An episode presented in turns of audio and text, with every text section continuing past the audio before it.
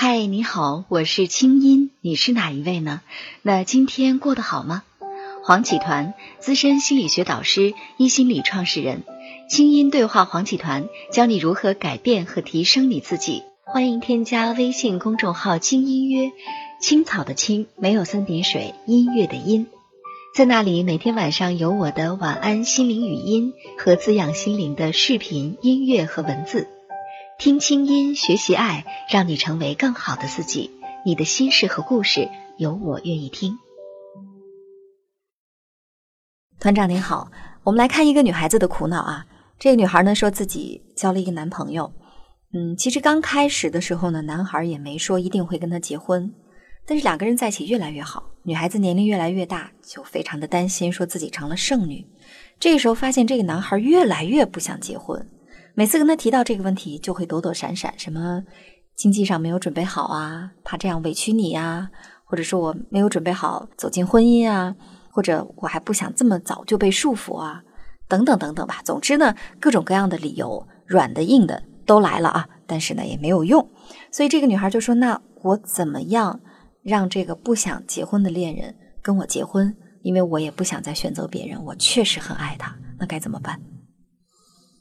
嗯，这个问题让我想到了我们学员里面真实的一个故事。嗯，我们学员里面有一个叫大伟的人。嗯，那他当年就是这样被他的已经同居了多年的，但真的没结婚的一个女友逼婚。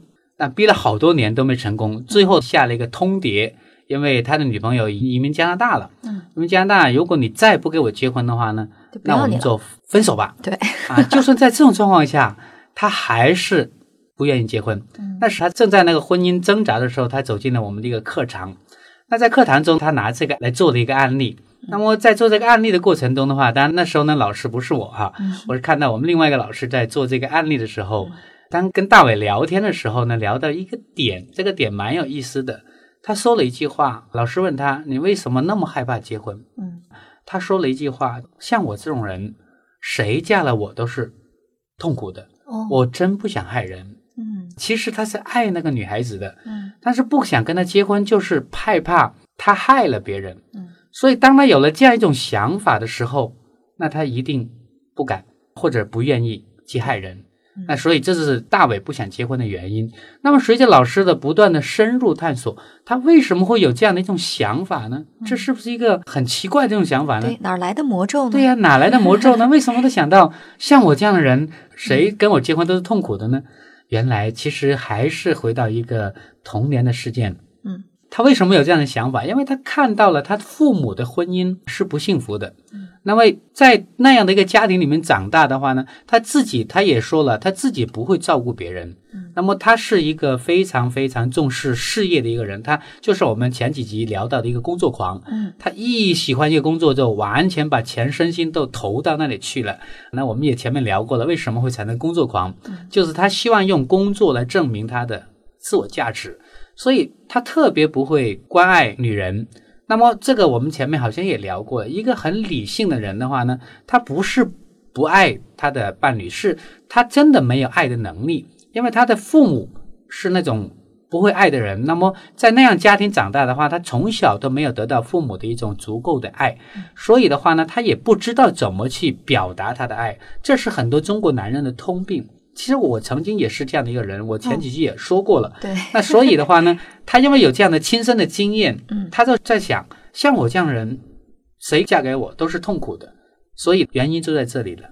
那当然，这个故事的话呢，也是出现了一个不是大团圆的结局。哦，后来做完分手了。对，做完疗愈之后的话呢，因为他虽然是从他的那个整个家庭里面去了解了自己的童年，了解了自己的一个信念的一个模式，嗯啊，但是通过疗愈之后，他还是发现他原来第一段的这个婚姻还不是他的真正想要的，他们两个人还是分开了。嗯，那分开之后，但大伟今天的话呢，我知道他有了另外一个女朋友，已经结婚了。嗯，为什么他能结婚？就是因为他从课程里面疗愈了，他明白了两个人是可以共同成长的。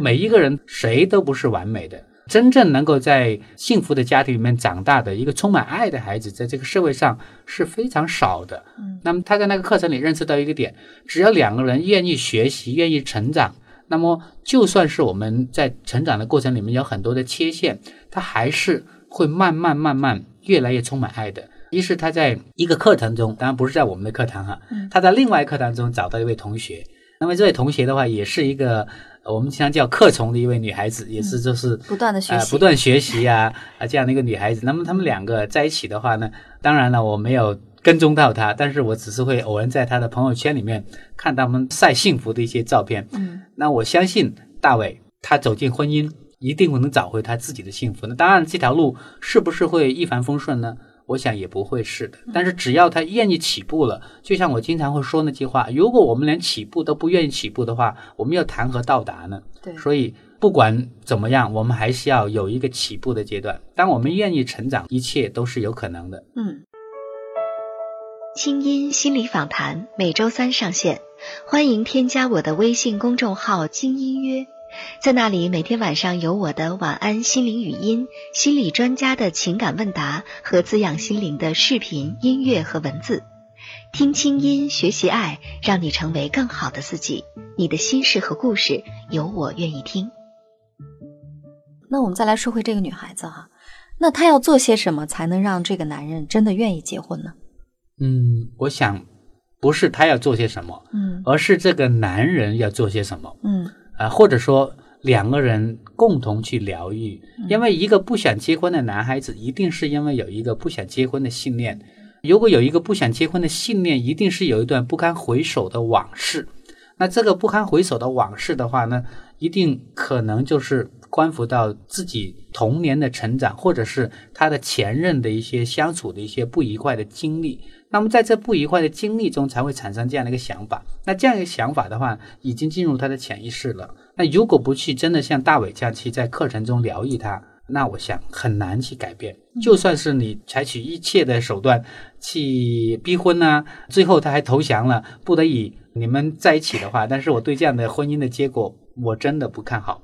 因为那个根那个结还在，如果不解开那个结的话呢，他总会逃掉的。嗯，所以看来。有这么几个方法能教给这个女孩哈，就是第一呢，拉她来听我们的节目啊，对吗？这是开始，对，这是开始，让那个男孩子听一听这期节目。第二呢，就是你是不是真的能够做到对他完全的接纳？完全的接纳就是，我觉得你可能改改路子，或许他会愿意跟你结婚，就是反其道而行之。嗯，你完全接纳他不结婚啊，不结婚也可以。但是呢，你还是跟他好好的来经营这段感情。但是你告诉他有一个期限，如果到了那个期限，你明明跟他关系一直在很努力的在保持，他还是在这种状态的话，那么你就果决的离开。那如果能这么做的话，我想这个男孩子心里面也会知道你的底线在哪。我觉得两个人相处其实设底线是特别重要的。我这儿呢有一个成功的例子，就是我的一个朋友怎么被他的女朋友逼婚成功呢？那个女孩子就是用这样的策略说：“我跟你恋爱两年，到两年之后我已经二十七岁了，那个时候我是一定要结婚的。所以呢，这两年当中，我不管你是交其他的女朋友，还是说你呢可能有各种各样的毛病，我都接纳你。但是两年之后，如果你不结婚，我就会离开你。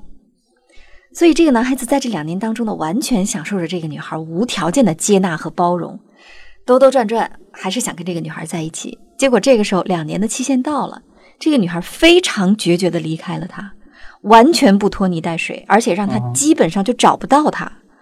这时男孩子就刚开始以为你说着玩的，后来发现是真的是这样，疯了。半年之后找回这个女孩，跟她求婚，最后终于在一起。所以呢，要教给这个女孩子的是，你可以去包容她，但是你要给足自己底线。最糟糕的一种状态是什么呢？既不包容，又没有底线。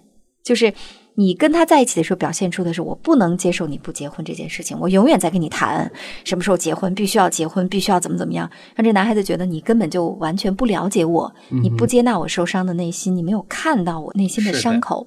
那么与此同时呢，又不离开，又抱怨，又不离开，又完全不知道自己到什么时候才能离开这个男人。总之就是离不开，那你就没有胜算的可能。所以呢，如果说一个。不肯结婚的人跟你在一起，试试看我刚才的两个方法：第一，无条件的爱他、接纳他、温暖他、疗愈他；第二，给自己一个期限，到了那个期限还达不到目的，果断的离开他，让他尝到失去你的滋味儿。